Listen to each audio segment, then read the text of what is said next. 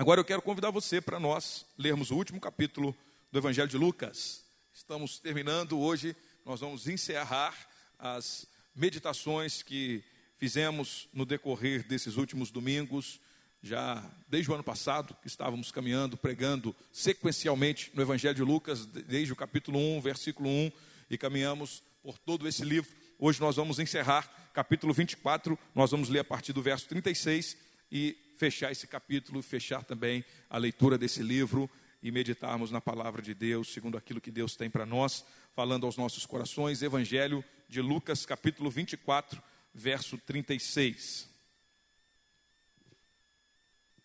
Lucas, capítulo 24, versículo 36. Diz assim a palavra de Deus. Enquanto falavam sobre isso, o próprio Jesus apresentou-se entre eles e lhes disse: Paz seja com vocês. Eles ficaram assustados e com medo, pensando que estavam vendo um espírito. E lhes disse: Por que vocês estão perturbados e por que se levantam dúvidas no coração de vocês? Vejam as minhas mãos e os meus pés Sou eu mesmo. Toquem-me e vejam. Um espírito não tem carne nem ossos, como vocês estão vendo que eu tenho. Tendo dito isso, mostrou-lhes as mãos e os pés. E por não crerem ainda, tão cheios estavam de alegria e de espanto, ele lhes perguntou: Vocês têm aqui algo para comer? Deram-lhe um pedaço de peixe assado, e ele comeu na presença deles. E disse-lhes: foi isso que eu lhes falei, enquanto ainda estava com vocês. Era necessário que se cumprisse tudo que a meu respeito estava escrito na lei de Moisés, nos profetas e nos salmos. Então lhes abriu o entendimento para que pudessem compreender as Escrituras e lhe disse: Está escrito que o Cristo haveria de sofrer e ressuscitar dos mortos no terceiro dia, e que em seu nome seria pregado o arrependimento para perdão de pecados a todas as nações, começando por Jerusalém. Vocês são testemunhas destas coisas. Eu lhes envio a promessa de meu Pai, mas não fiquem, mas fiquem na cidade até serem revestidos do poder do alto. Tendo tendo-os levado até as proximidades de Betânia, Jesus ergueu as mãos e os abençoou. Estando ainda a abençoá-los, ele os deixou e foi levado, elevado aos céus. E então eles o adoraram e voltaram para Jerusalém com grande alegria. E permaneciam constantemente no templo, louvando a Deus. Amém. Senhor Deus, obrigado por podermos ler a tua palavra, que é poderosa para transformar a nossa vida, para nos edificar, nos fortalecer, salvar, curar, mudar, transformar o nosso coração e o nosso pedido é que, diante da leitura e da meditação que nós vamos caminhar nesses próximos minutos, o Teu Espírito Santo fale aos nossos corações, aplique essa palavra à vida de cada um dos Teus filhos que aqui estão. Precisamos ouvir a Tua voz, a voz de Deus, o Espírito Santo falando conosco e trazendo vida. Que não sejam apenas palavras lançadas, mas que a vida que flui da palavra de Deus através da ministração do Espírito Santo, seja uma realidade vivenciada por nós, a igreja reunida aqui nessa noite, em nome de Jesus. Abra o nosso coração, nosso entendimento, ilumina a nossa mente, para que possamos compreender, assim como o Senhor deu capacidade para aqueles discípulos compreenderem as Escrituras, naquele momento, naquele encontro que eles tiveram com o Senhor Jesus. O Senhor também está aqui no meio de nós e nosso pedido é dar-nos a compreensão clara das sagradas escrituras, para que elas produzam vida, produzam paz, produzam alegria nos nossos corações. Em nome do teu filho amado Jesus Cristo. Amém. Graças a Deus. Graças a Deus.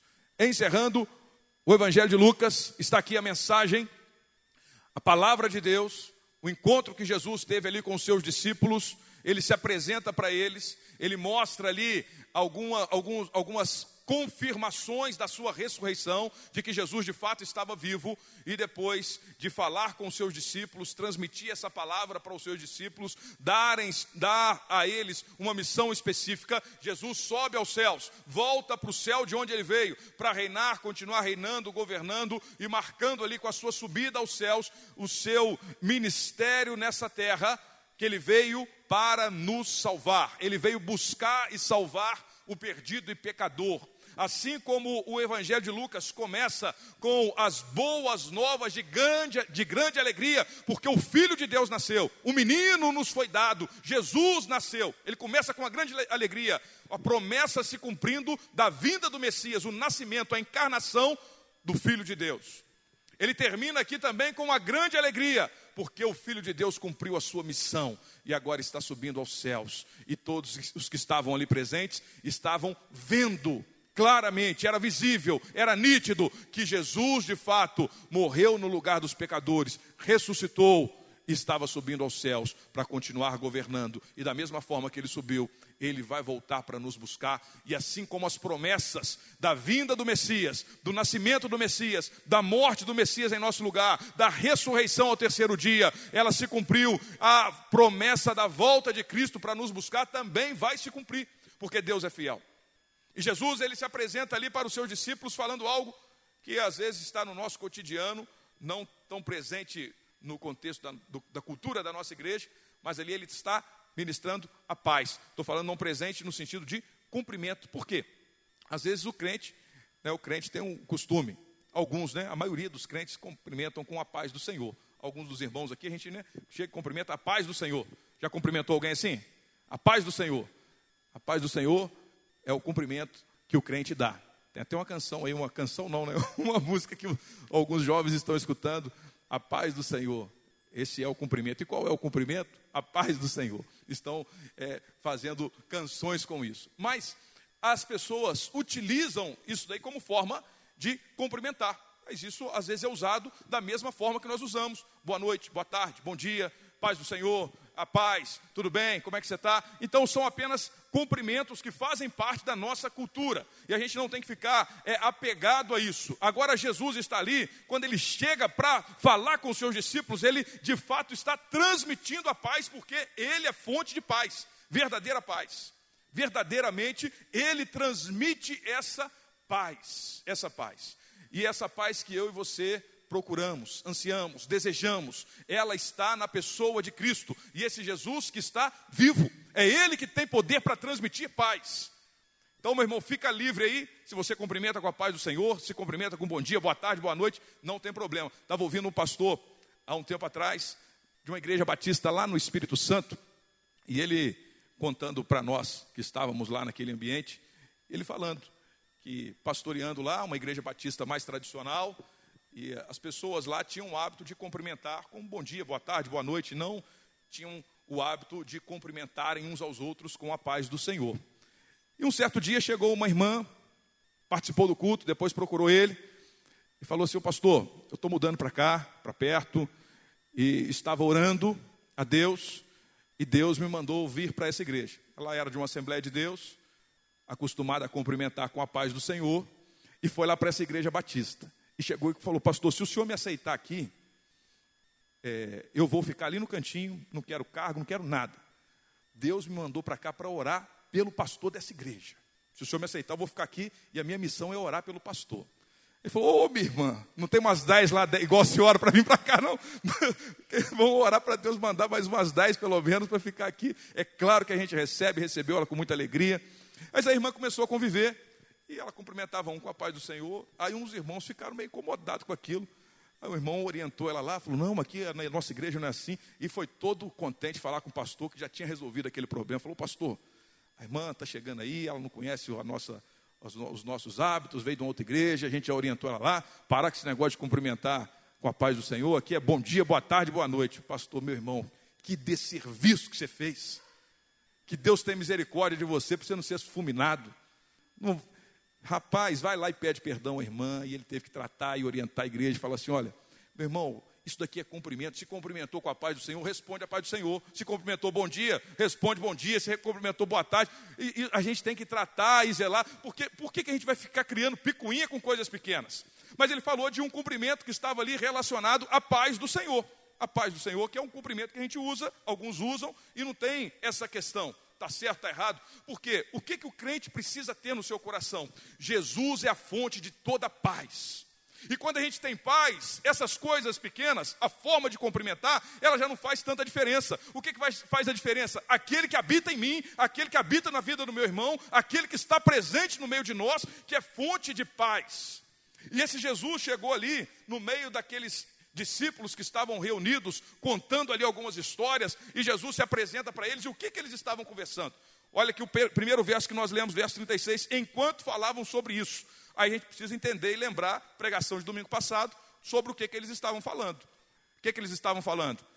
A conversa ali dos discípulos, os discípulos que estavam no caminho de Emaús. Lembramos de semana passada que Jesus, depois da sua ressurreição, Jesus morreu na sexta-feira de Páscoa, ele ficou, foi crucificado, foi preso, né, condenado, crucificado, morreu por causa dos nossos pecados. Nós merecíamos aquela morte e aquele sofrimento por toda a eternidade.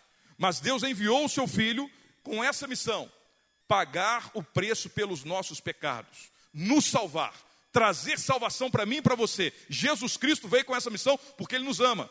Nós, pecadores que somos, merecemos a morte e a condenação. Éramos inimigos de Deus, não tínhamos paz para com Deus, porque o pecado nos tornou inimigos. Existe uma barreira imensa, Deus é santo. E aí, quando nós pecamos, é como se nós nos tornássemos rebeldes no reino que nós estávamos vivendo. Nos rebelamos, participamos de um motim contra o governo desse rei. Então, essas pessoas que se rebelam, elas se tornam inimigos do, do, do rei. Então, Deus que nos criou, o rei do universo, ele nos criou para vivermos em santidade junto com Ele. E aí nós pecamos, já nascemos no pecado, vivemos uma vida pecaminosa. Todos pecaram, estão destituídos da glória de Deus. E esse pecado nos impede de nos achegarmos a Deus, porque somos inimigos de Deus por causa do pecado. Só que esse Deus, Ele nos ama. Esse é um Deus que nos ama. E Ele falou assim: Eu vou enviar o meu filho para romper com essa barreira do pecado. Mas não tem outro jeito. O meu filho tem que carregar o castigo no lugar do pecador. Ele tem que sofrer o castigo, carregar o fardo, o peso do pecado, a dívida do pecado, ele vai ter que pagar. Alguém vai ter que pagar essa dívida. E só tem um jeito, só tem alguém que pode pagar no lugar desse pecador. É o justo, e só tem o justo, o Filho de Deus. E ele envia o seu próprio filho, e Jesus vem. E Lucas vai narrando isso para nós, desde o nascimento. Boas novas de grande salvação quando Jesus nasce, porque Jesus já nasceu com a missão de nos salvar. Nós não nascemos e não fomos criados para morrer. Não nascemos e não viemos a esse mundo com o objetivo de morrer. Mas Jesus já nasceu com a grande missão de morrer no nosso lugar.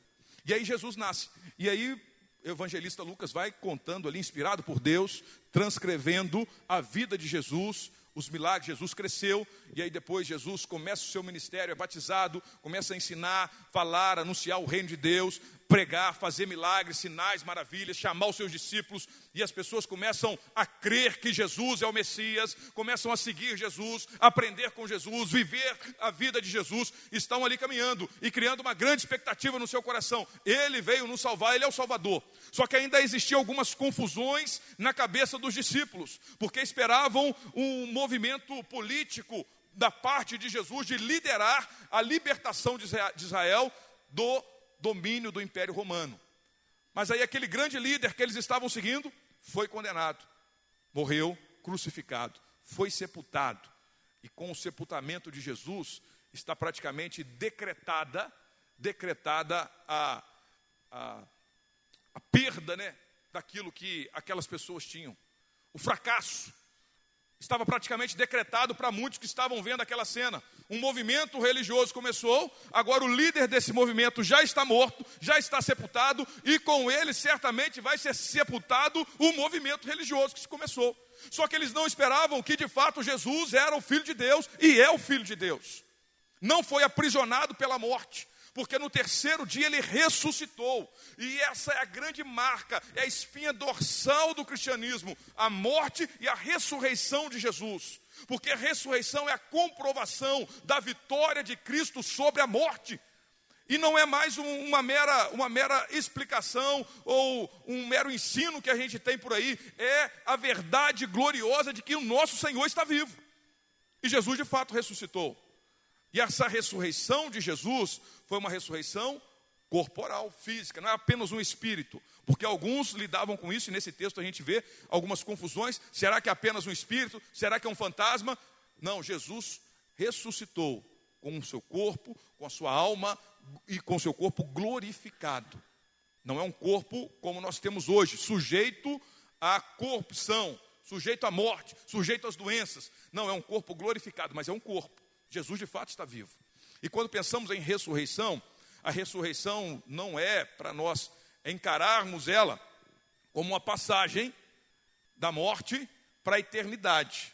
Porque quando uma pessoa morre, nós cremos na ressurreição de Jesus e nós que cremos em Jesus ressuscitaremos com ele. Só que essa passagem da vida para a morte é um momento que nós desfrutamos da presença de Deus. As pessoas que morrem com Cristo, elas já desfrutam da presença de Deus na eternidade. Só que haverá um tempo, na ocasião da volta de Jesus, que todos os crentes ressuscitarão com Ele, como Ele ressuscitou daquele dia. Então Ele inaugura isso para nós. E essa é a nossa grande esperança, a esperança da ressurreição de dentre os mortos. Nós ressuscitaremos com o corpo glorificado. Então, nós, o pastor Ângelo sempre cita aqui, vai falar que, poxa vida, se eu tiver no, num sepultamento, na hora que Jesus voltar, eu vou ver os mortos ressuscitando. Aqueles crentes que está, já estão na presença de Jesus, já estão desfrutando da presença de Jesus, agora eles vão ressuscitar com o corpo glorificado e se encontrar com Jesus nesse novo reino, nesse, nesse reino de eterno, de bênção, de paz, de gozo, de alegria eterna, para viver para todo sempre com Jesus Cristo. E os que estiverem vivos serão transformados. O nosso corpo será transformado. Esse corpo que está sujeito aos intempéries dessa vida vai ser transformado para que nós tenhamos um corpo semelhante ao do nosso Senhor Jesus Cristo. Mas ele ressuscitou de fato. Não foi apenas uma visão que algumas pessoas tiveram. Não foi apenas o espírito que algumas pessoas viram. Não é isso, é Jesus de fato ressuscitado dentre os mortos. Ele venceu, ele rompeu com os grilhões da morte, com todo o seu ser, com todo o seu ser, inclusive o seu corpo. O seu corpo ressuscitou de dentre os mortos e Jesus está vivo. Jesus está vivo. E aqueles discípulos estão lá. Aí Jesus ressuscitou no terceiro dia, só que o que, que eles sabiam? Nós seguimos Jesus, largamos tudo para seguir Jesus e agora ele morreu, foi sepultado. As mulheres preparam lá as especiarias no domingo bem cedo, o terceiro dia depois da morte de Cristo, e eles vão lá no sepulcro, onde Jesus estava aprisionado em tese pela morte. Elas vão procurar Jesus e não encontram. A porta, a pedra está retirada, elas conseguem ver lá dentro, o sepulcro está vazio, e elas procuram Jesus, e um anjo aparece e fala para elas: Por que, que vocês estão procurando entre os mortos aquele que vive? Jesus já não está mais morto, ele ressuscitou, ele está vivo. E aquelas mulheres ficam ali meio, e agora, o que, que, é isso? Como, como, que vai funcionar? O que, que vai acontecer? Esse Jesus, nós viemos aqui para cuidar do nosso morto. A gente amava ele, mas ele morreu, nós viemos cuidar, demonstrar o nosso afeto para com ele. Mas agora a gente não o encontra, ele não está mais morto. E aí começa aquele, aquelas falas, né? E uma conversa começa a conversar com a outra, avisa os discípulos: olha, nós fomos lá e Jesus não estava mais lá. Um anjo veio, apareceu, falou que ele ressuscitou, que ele está vivo. E aí Pedro vai lá conferir, e aí alguns encontros vão acontecendo. No Evangelho de Lucas é narrado para nós, na sequência, de que dois discípulos tinham saído de Jerusalém. Então isso aconteceu em Jerusalém que eles tiveram um encontro com Jesus, mas lá Jesus foi morto, foi crucificado. Agora eles começam a ouvir que Jesus já não estava mais morto, mas eles não tinham visto Jesus ainda, e eles pegam e falam assim: vamos voltar para Emaús, vamos a caminho de Emaús. E saem aqueles discípulos no caminho de Emaús, conversando e falando, e, e, e falando da sua tristeza, da sua dor, da sua angústia. Estavam profundamente angustiados, e aí Jesus aparece no caminho deles. Eles não conseguem perceber nitidamente que era Jesus que estava falando com eles. E Jesus começa a falar, a perguntar, e eles começam a expressar: olha, você é o único aqui que não sabe dessas coisas. De Jesus, e eles contam a história. como que eles estavam tristes, porque Jesus, aquele que é, eles tinham depositado a sua esperança, estava morto agora, e as pessoas não estavam encontrando, alguns falaram que ele ressuscitou, mas eles estão indo a caminho de Emaús, saíram de onde Jesus estava e estavam indo de volta para a sua vida. E aí Jesus começa a falar para eles, e diz o texto que Jesus foi expondo as Escrituras, pregando para eles, e falando, desde Gênesis até Malaquias, os livros né, do Antigo Testamento que se tinha até então, e vai apontando para aquilo que Deus haveria, haveria de fazer através de Jesus Cristo. Eles vão ouvindo. E aí chega um certo lugar, eles vão repousar, vão parar ali, passar a noite, e Jesus fala que vai embora. Eles, eles ainda, ainda não sabiam que era Jesus, não tinham visto claramente. Está vendo uma pessoa ali, mas os olhos deles estavam impedidos de reconhecer que aquela pessoa era Jesus. E eles chamam aquele, aquele Jesus e falam assim: fica conosco, passa conosco com essa noite aí. Aí Jesus entra e fica com eles lá. Quando Jesus vai partir o pão, na intimidade, naquela comunhão, Jesus vai partir o pão, vai dar para eles, os olhos deles são abertos e eles reconhecem que é Jesus, aquele que estava pendurado na cruz, aquele que foi sepultado, agora está ali comendo com eles, partindo pão junto com eles. Aquilo muda profundamente a vida daqueles dois discípulos, porque vivenciaram uma experiência marcante com Jesus que ressuscitou de dentre os mortos, com Jesus que está vivo. E eles que estavam indo para Emaús, agora eles voltam para Jerusalém e falam: não, não está tudo perdido, não a nossa desesperança, a nossa tristeza foi transformada em alegria, agora o nosso coração se enche de esperança novamente, a nossa fé está florescendo, porque nós nos encontramos com Jesus, ressuscitado dentre os mortos, o nosso Jesus está vivo. Eles voltam para Jerusalém, se encontram com os discípulos, que tinham lá os onze, porque Judas já tinha suicidado, Judas que foi o Judas o traidor, né? Tinha suicidado. Estavam aos onze, chegam esses dois contando, eles ouvem, e, e, quando eles chegam lá na casa onde eles estão, os discípulos reunidos em Jerusalém, eles ouvem, começam a ouvir: é verdade, é verdade, ele ressuscitou. Aí Pedro já começa a contar, porque Pedro já tinha tido também uma experiência de ver Jesus. A outro conta também, é verdade, estão falando. Aí os discípulos que estavam no caminho de Emaús começam a contar da experiência deles. E o que, que eles estão falando ali? Jesus está vivo, Jesus está vivo. Estão falando de Jesus, daquilo que estava marcando a vida deles. Só que ainda estão, estão meio confusos em relação a tudo que está acontecendo.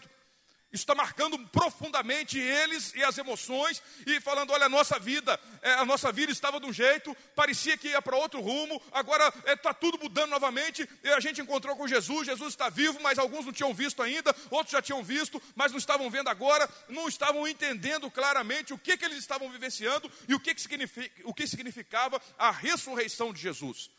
E aí, quando eles estão conversando sobre isso, então essa é a fala deles. Enquanto falavam sobre isso, o próprio Jesus apresentou-se a eles e lhes disse: Paz seja com vocês. Jesus, que é a fonte de toda paz, chega para transmitir paz para aqueles que estão eufóricos, é, com dúvidas, com temores no coração, sem entender direito o que, que estava acontecendo com a vida deles naqueles, naquele momento, mas Jesus chega e se apresenta para eles e faz essa declaração: paz seja com vocês. Paz seja com vocês. O Senhor Jesus se apresentou no meio daqueles discípulos porque eles estavam reunidos com o propósito de compreenderem melhor o que, que eles estavam vivenciando com Cristo. Eles estavam juntos, eles estavam ali, mesmo com dúvidas, mesmo sem uma compreensão clara do que eles estavam vivendo, eles estavam juntos, buscando viver a fé que começou a florescer no coração deles. E aí Jesus se apresenta no meio daqueles discípulos. E a primeira e a primeira verdade que eu gostaria que você guardasse no seu coração em relação à paz, a paz do Senhor, a paz do Senhor Jesus. Essa paz, ela é fruto da presença de Jesus Cristo. E muitas vezes a presença de Jesus vai nos confrontar, vai despertar medos, vai despertar temores, porque a presença de Jesus é impactante. Jesus é profundo, Jesus não tem meio termo, não é um coleguinha que a gente recebe. A presença de Jesus é marcante na nossa vida. E pode ser que em alguns momentos a gente ainda fica meio perdido, meio desorientado em relação à nossa vida diante de Jesus que está vivo. De Jesus que ressuscitou dentre os mortos. Meu irmão, não é todo dia que a gente está vendo morto ressuscitar, não. A pessoa que você enterrou, o familiar que você enterrou. Né, né, né, você não vai partir o pão e conversar com ele corporalmente, é, é na sua presença que não. A gente não está vivenciando. Isso é algo é, contrário à nossa natureza humana, como que nós vemos a vida. Como que nós lidamos com a morte? Isso é algo contrário. Então a gente não tem uma capacidade emocional para lidar com isso, não temos uma capacidade intelectual para explicar isso, mas Jesus está lá. Então eles estão lá é, desorientados. E aí, quando Jesus faz essa declaração, ele veio levar paz.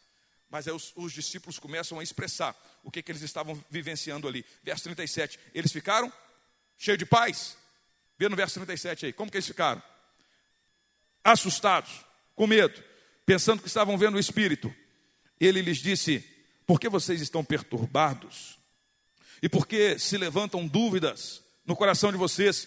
A dúvida estava tomando conta do coração. Estavam assustados, atemorizados, com medo, espantados com tudo que estava acontecendo, as emoções estavam afloradas, eles estavam conversando sobre Jesus, falando da ressurreição de Jesus, mas quando tem uma experiência marcante com o próprio Jesus se apresentando a eles, isso mexe com as emoções e com o coração daquele povo, daqueles discípulos que estavam lá reunidos. Eles expressam esse temor do coração. E aí Jesus precisa dar uma palavra. Por que vocês estão perturbados? Faz uma pergunta. Por que vocês estão perturbados? E aí Jesus vai mostrar a comprovação, essa apresentação de Jesus para eles é para comprovar: olha, vocês precisam ver, vocês precisam experimentar, vocês precisam é, viver e vivenciar de fato essa é, é, percepção clara de que eu ressuscitei dentre os mortos. É o que Jesus está falando para eles. Vocês têm essa necessidade. E agora eu vou mostrar para vocês. Olha aí minhas mãos. Aí Jesus mostra os cravos, o corpo dele está ressuscitado. Olha os pés, estão furados também. Vai olhando aí. E aí Jesus fala com eles: Olha, vocês estão pensando que é um espírito?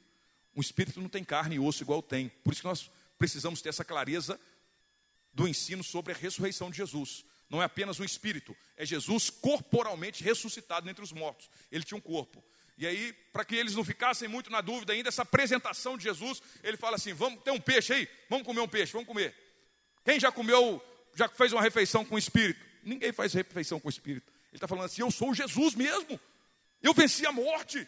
Não é apenas uma visão de vocês, eu de fato estou vivo. E essa apresentação de Jesus, ela marcou a vida daquelas pessoas, ela transformou tudo o que eles estavam vivendo, porque eles estavam vivendo um conflito. Ao mesmo tempo que estavam alegres por verem Jesus, estavam com dúvidas, temores e medos.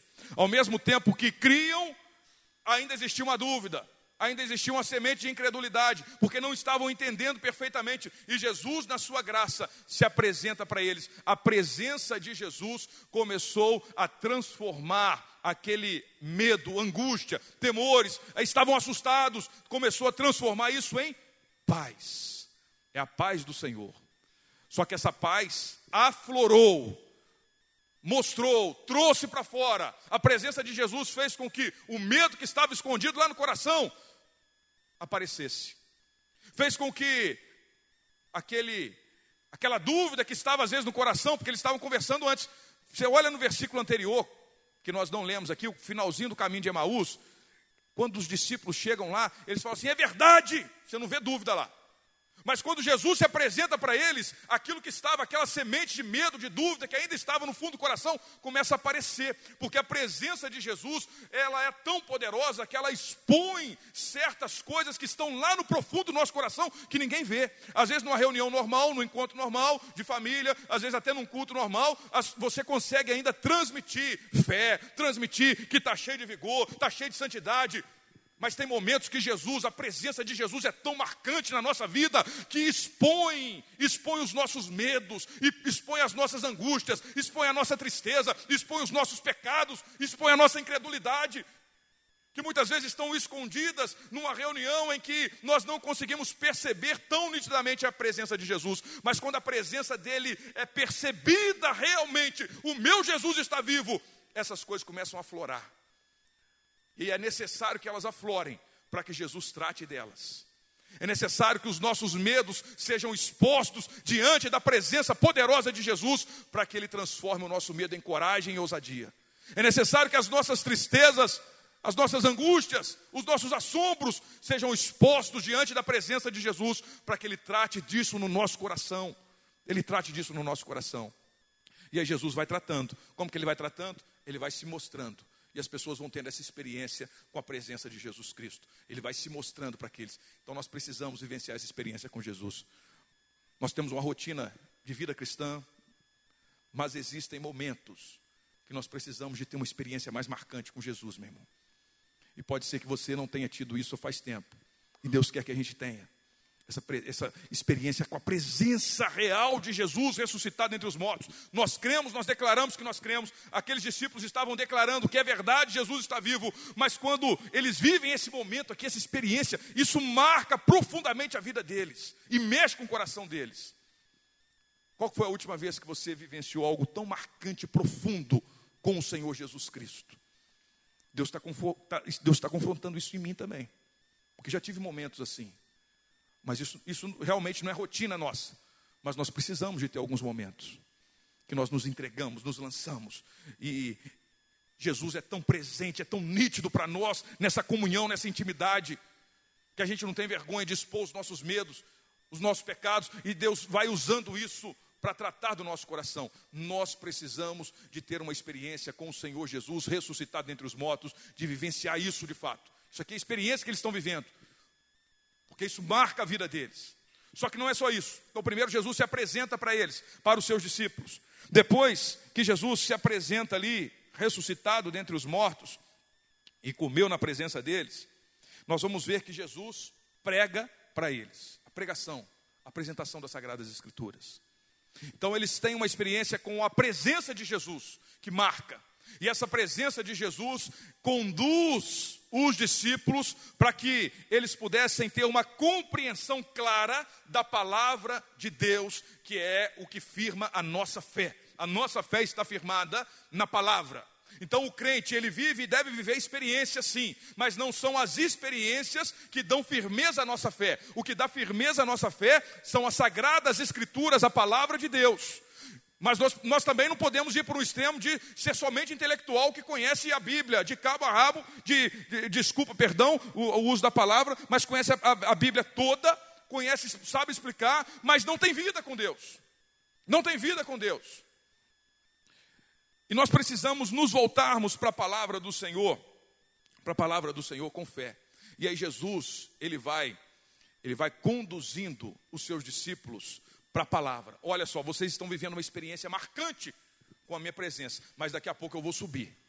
Agora vocês precisam ser direcionados para aquilo que vai dar firmeza, vai dar firmeza à vida de vocês, a vida cristã de vocês, e as sagradas escrituras, e vai mostrando para eles que tanto os livros iniciais, os livros os de Moisés, ele fala aqui, ó, no verso 44, diz assim: Disse-lhes foi isso que eu lhes falei enquanto ainda estava com vocês. Era necessário que se cumprisse tudo o que a meu respeito estava escrito na lei de Moisés, nos profetas e nos salmos. O que, que ele está falando aqui? A lei de Moisés, os profetas e os salmos. Era o conteúdo completo do Antigo Testamento que eles tinham até então. Ele está falando assim: olha, tudo o que está no Antigo Testamento, na Bíblia, na palavra de Deus, nas Sagradas Escrituras, apontam para Jesus Cristo e mostram claramente que a morte de Jesus não foi um acidente de percurso, que a morte de Jesus não foi para resolver um problema que Deus não tinha o controle. A morte de Jesus já estava anunciada e a ressurreição de Jesus também já estava anunciada. Jesus é o Cristo que venceu a morte, que ressuscitou e está vivo. Então, isso daqui vai fazendo com que o coração daqueles homens que estava com medos, com, com dúvidas, com medo, com erros que eles cometeram, faz com que eles estejam vivenciando a transformação de uma angústia, de um temor, de um medo em paz. E Jesus ele se apresentou lá no início, transmitindo a paz, porque ele é fonte de paz. Só que essa paz, no primeiro momento, parece que ela não se concretizou, mas estava num processo de concretização no coração daqueles discípulos que estavam lá presentes. Jesus vai falando com eles: olha, está escrito que o Cristo haveria de sofrer e ressuscitar dos mortos no terceiro dia. E que em seu nome seria pregado o arrependimento para perdão de pecados a todas as nações, começando por Jerusalém. Está escrito, Jesus está pregando. Então, duas coisas para nós guardarmos sobre a paz do Senhor. Como que Jesus transmite a sua paz? É a presença dele, a presença real de Jesus. Ainda que nesses momentos em que a presença de Jesus possa mexer conosco e a nossa falta de paz ser exposta. Poxa vida, eu, eu vim aqui para receber a paz e parece que eu não estou. Às vezes, essa exposição sincera do seu coração diante da presença de Jesus é necessária para que nós venhamos receber e viver a verdadeira paz, a paz que excede a todo entendimento, a paz em meio às guerras, a paz que não tem explicação, a paz que o mundo pode estar desabando, as circunstâncias podem ser as piores possíveis, mas nós temos paz, paz, paz com Deus, porque Jesus perdoou os nossos pecados na cruz do Calvário e nos deu vida e salvação. E aí Jesus vai explicando para eles: isso está escrito, é nas Sagradas Escrituras que vocês precisam estar firmados. Ouçam a palavra, leiam a palavra, meditem na palavra, estejam arraigados e apegados à palavra de Deus, porque ela transforma a nossa vida. E além de pregar a palavra de Deus, Jesus agora ele comissiona, ele dá uma missão para os seus discípulos. Ele fala: Olha, vocês tiveram uma experiência marcante. Agora vocês estão firmados na palavra, e agora então vão ser minhas testemunhas. Vocês têm uma missão, a grande comissão que nós chamamos de ir pregar o Evangelho, fazer discípulo de todas as nações. Jesus dá uma missão profundamente grandiosa para os seus discípulos.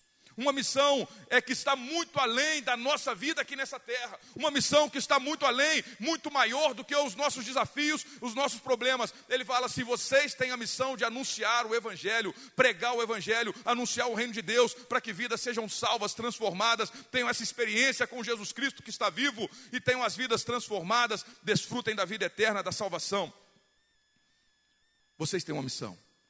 É o que Jesus está falando para aqueles discípulos deles. Verso 48: Vocês são testemunhas dessas coisas. Testemunho dessas coisas. E esse Jesus que está dando a missão, uma missão, é a comissão, né? Porque a missão de Jesus, nós somos inseridos nessa missão que é de Jesus, de salvar o perdido e pecador. Nós não somos os salvadores, mas nós anunciamos a salvação através de Cristo. Então somos comissionados. Ele nos dá autoridade, a autoridade vem dele, para que possamos anunciar esse evangelho de salvação e anunciar: Jesus está vivo. Jesus está vivo. E aí Deus fala, Jesus fala com eles assim: Eu estou enviando vocês e vou capacitar. Jesus dá uma promessa, ele reafirma a promessa que já tinha sido feita, a promessa de que ele enviaria o Espírito Santo e aqueles discípulos seriam batizados com o Espírito Santo, e esse batismo é um revestimento de poder, é uma capacitação para cumprir a missão que o Senhor nos dá. E ele, ele fala isso daqui, verso 49: Eu lhes envio, eu lhes enviei, envio a promessa do meu Pai, mas fiquem na cidade até, até serem revestidos do poder do alto. Ele está falando com eles: olha, vocês, vocês precisam obedecer, ficar na cidade, até serem revestidos de poder, de poder. É o Espírito Santo sobre a vida de vocês. Então Jesus, quando ele vai comissionar aqui, ele está falando assim: vocês têm uma missão, e essa missão precisa de poder. Esse poder eu vou dar a vocês. E o que, que isso tem a ver com paz? É porque muitas vezes a nossa falta de paz e os nossos conflitos, eles se dão porque nós estamos perdidos nessa vida. Não sabemos por que, que nós estamos aqui. Parece que a nossa vida está dando volta no mesmo lugar não sabemos que temos, se eu tenho um propósito de vida, não sabemos se temos uma missão maior do que eu, algo que é, me move, que me dá força e vigor, que é o motivo para eu levantar da minha cama cheio de alegria. Eu posso estar fraco, estar tá sofrendo alguma coisa, estar enfermo, mas eu tenho algo maior do que isso que eu estou vivendo. E às vezes essa falta de uma compreensão da sua missão torna você, faz com que, né, nós tenhamos dificuldades de vivenciarmos a paz. E aí Jesus está tratando da paz. Jesus falou com ele: a paz esteja com vocês. Paz estejam com vocês. A paz é a minha presença. A paz está firmada nas Escrituras. A paz tem a ver com a missão que eu estou dando a vocês e o revestimento, o poder, a capacitação que eu estou dando a vocês para vocês cumprirem, cumprirem esse chamado, cumprirem essa missão que Deus está nos dando. Deus é poderoso, meu irmão. Deus é poderoso para fazer nas nossas vidas, para nos capacitar, para nos revestir, para batizar com o Espírito Santo. Deus ainda batiza com o Espírito Santo hoje. Deus ainda faz, Deus reveste com poder, com autoridade. Deus dá dons para a tua igreja, para que o Evangelho seja pregado e anunciado para que a missão seja cumprida em Jerusalém e até os confins da terra, e vai avançando a pregação do Evangelho. Isso foi acontecendo, de fato aconteceu, de fato aconteceu. E aquelas pessoas pregaram o Evangelho, elas testemunharam. Por que, que elas testemunharam? Porque não tinha como. O que elas vivenciaram com Jesus foi grandioso demais. Elas viram de fato, elas tiveram uma experiência, a presença de Jesus foi real. Elas estavam bem firmadas nas sagradas escrituras, a palavra de Deus era a firmeza que elas precisavam. E elas receberam a promessa, e o cumprimento da promessa se dá depois no livro de Atos. Poucos dias depois, eles recebem o Espírito Santo, e no livro de Atos a gente vê como Deus usou a vida daqueles discípulos poderosamente para pregar o Evangelho. O Evangelho foi sendo pregado e chegou até nós hoje. E continua sendo pregado, e vai continuar avançando através da minha vida e da sua vida. Ter paz com Deus significa ter um coração disposto a anunciar que o Jesus é o Senhor de toda paz. É diante de pessoas que estão vivendo os seus desafios, as suas lutas, os seus conflitos, a sua falta de paz, é nós anunciarmos: Jesus tem paz para você. Jesus é poderoso para transformar a sua vida, perdoar o seu pecado. Você que era inimigo de Deus, você pode se arrepender dos seus pecados, crer no Senhor Jesus de todo o seu coração e viver essa paz que excede a todo entendimento. Jesus, quando vai enviar os seus discípulos e nos envia, ele fala: tem uma mensagem. Não é para você sair falando o que dá na sua cabeça, não. A mensagem é: arrependa-se dos seus pecados. Você está sendo enviado na autoridade de Jesus, é Ele quem está enviando. A mensagem que você tem que pregar é o Evangelho, as boas novas de salvação. E diante dessa mensagem de, boas, de boa notícia, de que Jesus morreu na cruz no nosso lugar, o pecador é chamado a se arrepender dos seus pecados, crer em Jesus de todo o seu coração e ter a sua vida transformada para viver para a glória de Deus. E, e esse Jesus, esse Jesus que se apresentou, a presença dele foi real, pregou, comissionou os seus discípulos e prometeu capacitá-los. Esse Jesus agora, ele vai subir aos céus, ele vai voltar. Ele vai voltar para o céu. Jesus volta, é a ascensão de Jesus, é a exaltação de Jesus. Verso 50 ele diz assim: Tendo-os levado até as proximidades de Betânia, Jesus ergueu as mãos e os abençoou. Estando ainda a abençoá-los, ele os deixou e foi elevado ao céu. Então eles o adoraram e voltaram para Jerusalém com grande alegria e permaneciam constantemente no templo, louvando a Deus, louvando a Deus. Eles viram Jesus subir ao céu, ser exaltado, ser levado às alturas, com seu corpo glorificado. Eles estavam presenciando isso. E onde isso aconteceu? Em Betânia, próximo ao Monte das Oliveiras, no lugar da grande agonia de Jesus, de grande agonia, de grande tormento que Jesus vivenciou. Agora ele está naquele lugar levando seus discípulos para mostrar a vitória, a grande vitória ele venceu a morte, ele ressuscitou e ele está subindo aos céus, abençoando os seus discípulos, e os seus discípulos estão vivenciando tudo aquilo, e a fé sendo fortalecida, a esperança. Eles estão olhando para aquilo, e aqueles que estavam amedrontados no início da conversa com Jesus, estavam atemorizados com conflitos, ora estando alegre, ora estando triste, não sabe o que está acontecendo, com dúvidas, com incredulidade, agora depois dessa vivência com Jesus, o coração foi transformado, a vida foi transformada. E eles estão vivendo a bênção, a bênção do Senhor Jesus que está sobre eles. E agora o texto declara para nós que eles o adoraram e voltaram para Jerusalém com grande alegria. Aqueles que ainda estavam incrédulos em relação ao que estava acontecendo, depois dessa experiência marcante, de serem firmados na palavra, de receberem a palavra de Jesus, agora eles adoram, adoram com o coração sincero, agora eles estão com o coração transbordando de alegria, porque estão vendo o Senhor Jesus subindo aos céus, e eles estão constantemente no templo, a vida deles já não está mais oscilando. Ah, será que eu creio? Será que eu não creio? Não, agora é constantemente estamos no templo louvando a Deus, porque eu sei que o meu Senhor Jesus ressuscitou dentre os mortos, ele está vivo e vai voltar para mim, vai voltar para me buscar. Você conhece Jesus? Você sabe quem é Jesus? Você sabe que Jesus de fato está vivo? Você está tendo uma experiência com Jesus. Você está firmado na palavra que anuncia que Jesus é o Senhor. Deus quer, que fazer, Deus quer fazer com que o seu coração transborde de alegria. Porque esse Jesus é real.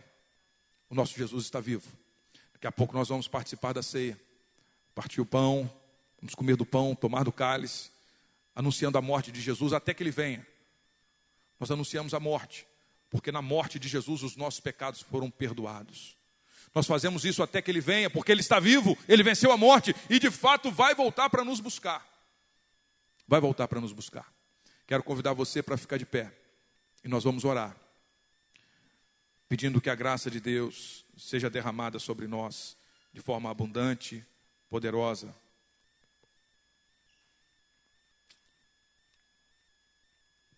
Senhor Jesus, tu estás vivo. O Senhor está vivo. E essa experiência com o Deus vivo, ela é poderosa. Esse encontro com o Senhor Jesus que está vivo é poderoso. Esse encontro marca a nossa vida. Marcou a vida de Paulo no caminho de Damasco. Ele perseguia os cristãos, mas ele teve um encontro com Jesus que está vivo. Muitos de nós já tivemos um encontro com Jesus, mas pode ser que esse encontro se apagou. Os discípulos no caminho de Emaús tiveram um encontro e pouco tempo depois já estavam ali e vivendo aquele ambiente de temor, de medo, de dúvidas. O coração deles tinha sido aquecido com a, com a presença de Jesus e com a pregação de Jesus. Mas pouco momento depois estavam lá no outro ambiente, Falando de verdade, quando Jesus se apresenta, o ambiente, o ambiente em que eles estão, começa a florar do coração das pessoas que eles estão. Medos, dúvidas, temores. Jesus, que esse teu filho tenha uma consciência tão clara da tua presença, que não fique nada escondido no coração. Em nome de Jesus Cristo, Pai. Tem misericórdia da minha vida, perdoa os nossos pecados, ó Pai porque muitas vezes nos escondemos, falamos, falamos até a verdade, falamos coisas certas, mas guardamos no nosso coração, lá no fundo, medos, angústias, preocupações, temores, pecados. Deus tem misericórdia, tem misericórdia e nos perdoa, Pai. E, e nos dá uma clareza tão grande da tua presença, da presença de Jesus que está vivo do olhar de Jesus que é profundo e penetra lá na minha alma.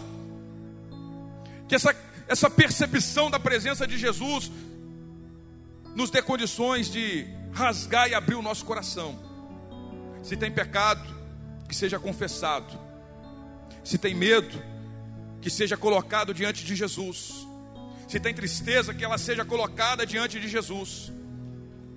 E que a tua graça seja derramada sobre nós Assim como o Senhor fez com aqueles discípulos, se apresentando para eles, tratando do coração dos discípulos, confirmando, trazendo experiências para que eles pudessem confirmar que Jesus está vivo. Dá esse teu filho também a graça de viver experiências marcantes contigo, Senhor Jesus, de ter uma percepção tão clara da tua presença, que o seu coração seja mudado, seja transformado. E dirija-nos, ó Pai, para a tua palavra, para que a nossa fé esteja firmada na palavra, na palavra de Deus, na Bíblia. A Bíblia é a palavra de Deus que sustenta a nossa fé, e que nós venhamos amar a palavra de Deus, porque entendemos que as sagradas Escrituras declaram que Jesus Cristo é o Senhor que nos amou, que nos salvou, que ressuscitou e que está vivo. E nós devemos é, expressar esse amor, buscando ouvir, conhecer, ler, meditar, guardar no coração a palavra, a palavra de Deus. E que isso faça com que o nosso coração se enche de paz. Que venhamos entender o chamado de Jesus para sermos testemunhas, testemunhas daquilo que temos visto, ouvido, vivenciado com Jesus, aquilo que nós ouvimos de Jesus, que nós vemos de Jesus, a, a, percepção de Jesus, que nós sejamos testemunhas. A testemunha, ela, ela não, não ia abrir mão. A testemunha, a palavra testemunha tem a ver com Marte, que estava disposto a entregar a sua vida, morrer por causa da sua declaração. Eu vi Jesus ressuscitado dentre os mortos. Nega isso, você vai morrer. Não, eu não nego, porque eu vi, isso marcou a minha vida profundamente. Profundamente. Nada nem ninguém vai tirar a paz que nós temos com Deus. Quando de fato cremos que Jesus é o Senhor, que nos chamou, que nos enviou, que nos capacita, que nos dá da tua graça. Transforma, Senhor, os nossos corações para que venhamos vivenciar a alegria, a certeza da tua presença. Aqueles discípulos estavam vendo Jesus subindo aos céus, mas o coração deles estavam alegres, porque eles sabiam que podiam confiar: o meu Senhor Jesus está vivo, ele não me desampara, ele não me deixa só. Ele vai enviar o consolador, ele vai me dar da presença dele profunda no meu coração. Eu não vou ficar só nessa vida. Eu posso adorar, eu posso é, ser constante na minha fé. Eu não preciso ficar mais oscilando entre um momento em que eu creio em Jesus, em que eu estou na dúvida, em que eu estou na igreja, eu estou no mundo, em que eu estou é, muito eufórico, fazendo, servindo, outra hora eu não quero fazer mais nada. Nós podemos viver essa perseverança constante na presença de Deus, porque o Senhor Jesus é aquele que está vivo, que reina e que está abençoando a nossa vida, Pai. Abençoa a vida desse teu filho com a tua graça, em nome de Jesus, amém. Graças a Deus. Nós vamos participar da ceia do Senhor. Os irmãos vão preparar